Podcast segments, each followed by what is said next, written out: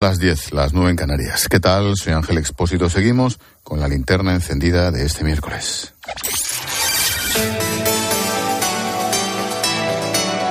Con Expósito, la última hora en la linterna.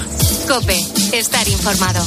Pues ya sabemos la final del Mundial de Fútbol de Qatar el próximo domingo.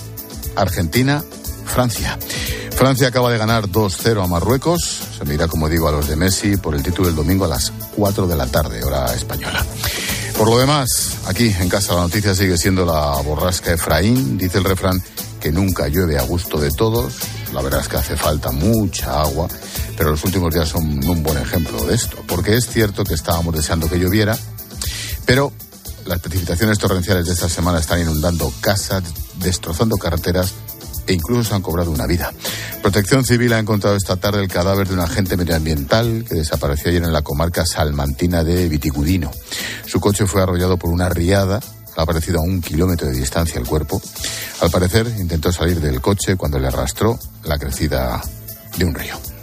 Mejor suerte ha tenido un hombre de 70 años, vecino de La Roca de la Sierra, en Badajoz. Salió a dar de comer a sus animales cuando le sorprendió el cauce del río Alcazaba. Dos agentes de la Guardia Civil fueron en su ayuda, también quedaron bloqueados. Así que ha tenido que ser una segunda patrulla la que les rescatara a todos con la ayuda de un tractor de un vecino y una cadena humana de voluntarios. En Granada, en el municipio de Ojígares, el río Dilar ha arrastrado dos coches que circulaban por un vado inundable. Uno de los conductores ha podido salir por su propio pie, pero el otro ha resultado herido y ha tenido que ser atendido en el hospital. Son solo algunos ejemplos de los cientos de intervenciones que han realizado en las últimas horas los servicios de emergencia por media España. Aquí en Madrid se han cortado varias líneas de metro e incluso calles del centro anegadas por el agua. Mira, no sé por dónde voy a cruzar. La ciudad y sus accesos se han convertido durante buena parte del día en una pesadilla para peatones, para conductores. Mañana las lluvias se extenderán a toda la península y Baleares, aunque tendrán a remitir a la última hora del día. Como te decía, la cara positiva es que esta lluvia era muy necesaria. En las dos semanas que llevamos de diciembre ha llovido más del doble de lo habitual por estas fechas y en algunas zonas como la meseta sur, Extremadura o Castilla-La Mancha, más del triple en unos días. Por eso, en estas últimas jornadas, el año hidrológico ha pasado de ser un 25% peor de la media a estar ya solo el 4% por debajo del nivel normal. Desde la Agencia Estatal de Meteorología avisan de que en principio enero y febrero no parece que vayan a ser tan lluviosos. Veremos.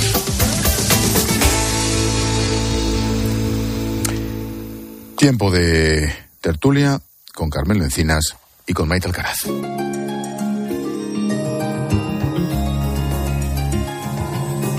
Expósito. La linterna. Cope, estar informado.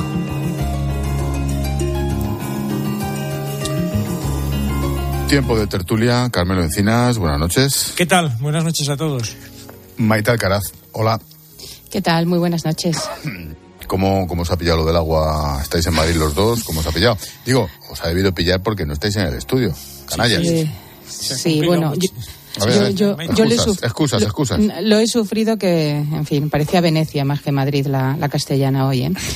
Pero bueno, Bueno, pues es que para cruzar la calle, tan sencillo que, como para cruzar una calle como la de Príncipe de Vergara, que es una calle ancha que se supone que traga agua, pues eh, ha habido momentos en que el agua te llevaba por los tobillos, ¿eh? Y que, bueno, pues el tráfico ha sido endiablado Buah. y ha sido muy... Y sobre todo, eh, lo que más afecta en Madrid a la, digamos, a la movilidad es cuando tocan las líneas de metro. Y había tres Claro. líneas de metro tocadas y eso ya eh, son palabras mayores, porque el metro de Madrid mueve muchísima, muchísima gente. En fin, yo esta tarde me chupa un atasco de esos de hora y media para llegar de Ah, casa. Hasta el curro llegado por los pelos. Pero en fin. Oye, permitidme que tengo, que tengo invitado, joder, yo, desde el punto de vista periodístico, hay apellidos en los que, en fin, me pongo firmes. La Comunidad de Madrid ha nombrado a Ramiro Villapadierna, nuevo director de la Oficina del Español, puesto que estaba vacante desde la salida de Tony Cantó hace unos meses. Colega, periodista, corresponsal en toda Europa, en una veintena de países. En los últimos años ha dirigido el Instituto Cervantes en Frankfurt, en Praga. Luego se incorporó a la cátedra Vargas Llosa. Ramiro, ¿qué tal? Buenas noches. Buenas noches, Ángel. Buenas noches, Maite. Y, y Carmelo, eh, la verdad es que es un honor que me llaméis y que os intereséis por un proyecto como este. Ya ves. Mira, yo esta mañana, esta mañana, Ramiro, cuando he visto el nombre de Ramiro Villapadierna, tal, y digo, pero Ramiro Villapadierna, ¿Ramiro Villapadierna? he pensado, ¿nuestro Ramiro? Sí, sí, sí, pues es él. Así que encantado. Oye, mm, ¿qué vas a hacer? Quiero decir, habiendo trabajado en el Instituto Cervantes, habiendo escrito tantas crónicas, habiendo publicado tantos artículos, habiendo viajado tanto, hablando tantos idiomas, ¿qué se hace en un sitio tan bonito, al menos por el nombre, como la Oficina del Español? Ramiro.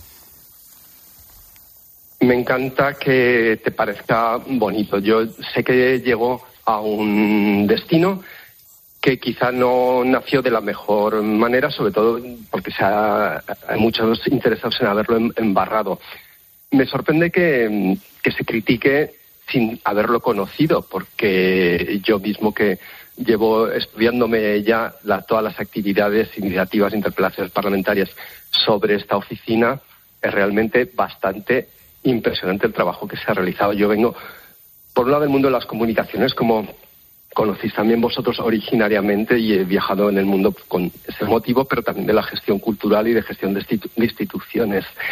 Y y la verdad es que creo que la gente debería saber más eh, lo que se ha hecho desde esta oficina. El problema es también no haberlo comunicado bien. Mm, Como sabemos eh, los de la comunicación, da igual que hagas algo bien si no lo comunicas. Así que con muchísimas ganas, porque el puesto, tú lo has dicho Ángel, es muy bonito. Oye, mm, en muchas ocasiones, seguro que lo, lo, hemos comentado en cenas o en encuentros o con otros colegas, con gente de la cultura, si el español en vez de tenerlo España, tuvieran así, a ese nivel, los franceses el francés o los alemanes el alemán, serían los amos de medio mundo, ¿no?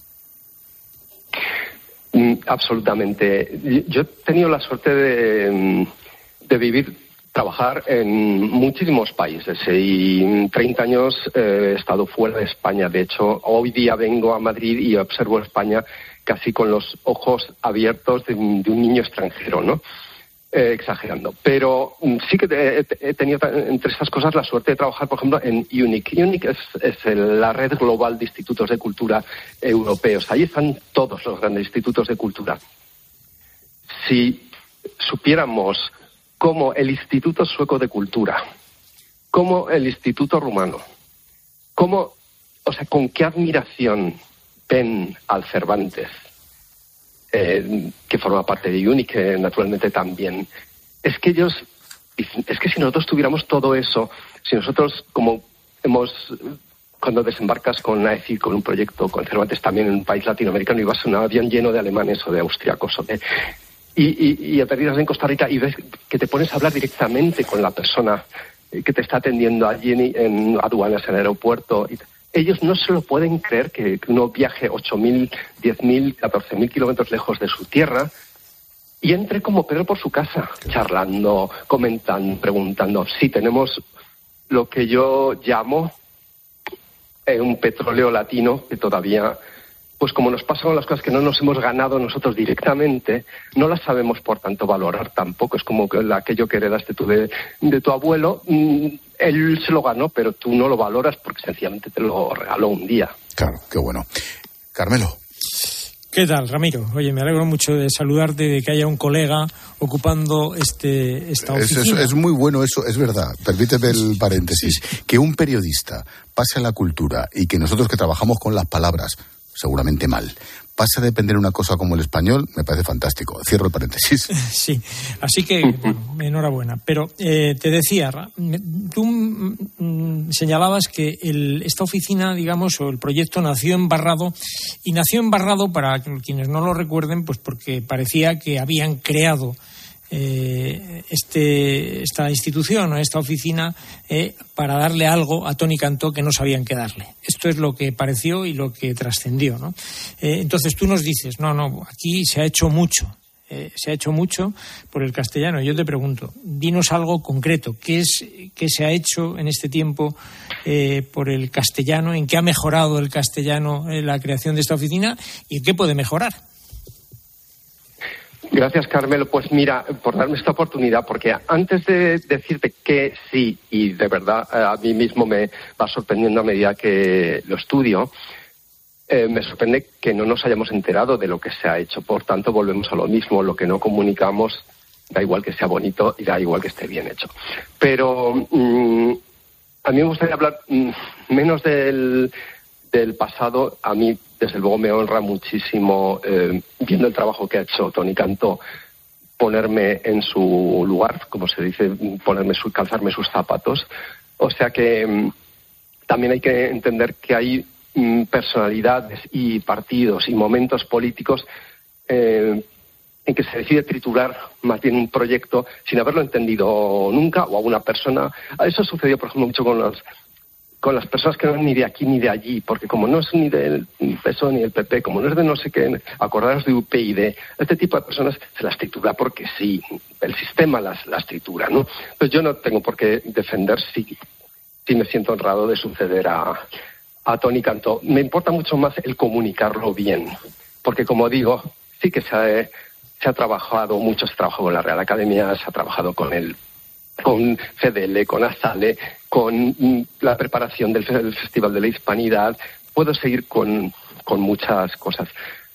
Pero, insisto, no es mi papel defender eh, a nadie ni el pasado.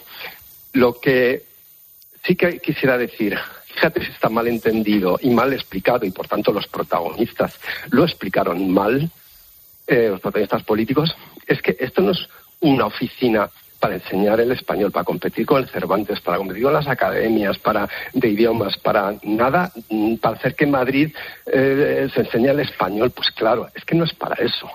El gran proyecto que existe detrás de esto y que estaba faltando es hacer de Madrid la capital de América.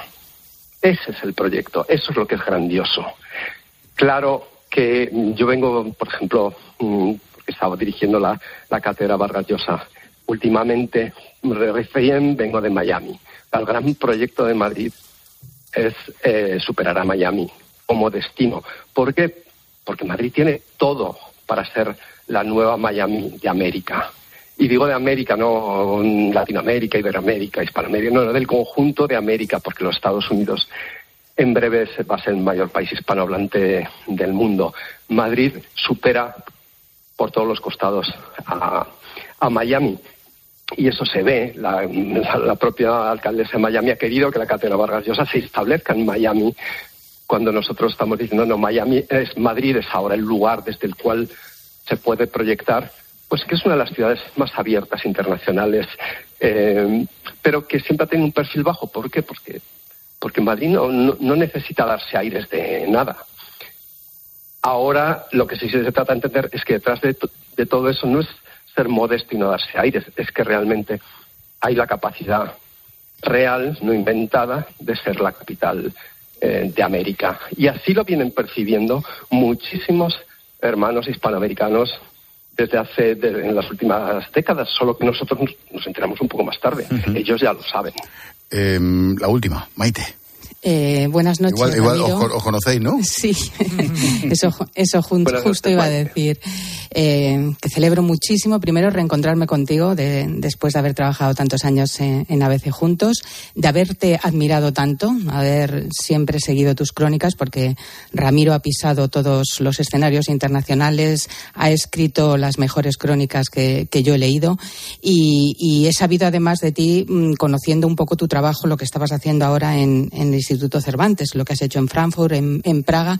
Y sobre eso te quería preguntar, em, ¿tú cómo calificarías lo que hace el Estado eh, por nuestro idioma? Porque mm, te dolías un poco, ¿no? De que no, de que los españoles, pues, pues probablemente porque hemos recibido este legado, este patrimonio, eh, no sabemos valorarlo. Pero ¿y el Estado? Y cuando digo el Estado no digo solo el Gobierno, digo todas las instituciones culturales, todos los organismos. ¿Está defendiendo de verdad el español? ¿Se lo cree más que los ciudadanos a la hora de, defender y de alentar el español fuera de nuestras fronteras?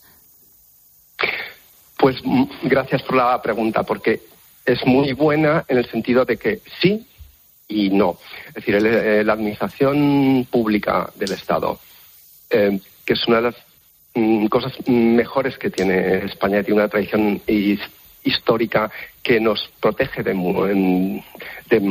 muchas cosas. Eh, los cuerpos de la Administración del Estado, mm, no, no voy a extenderme, eh, deberíamos apreciarlos y admirarlos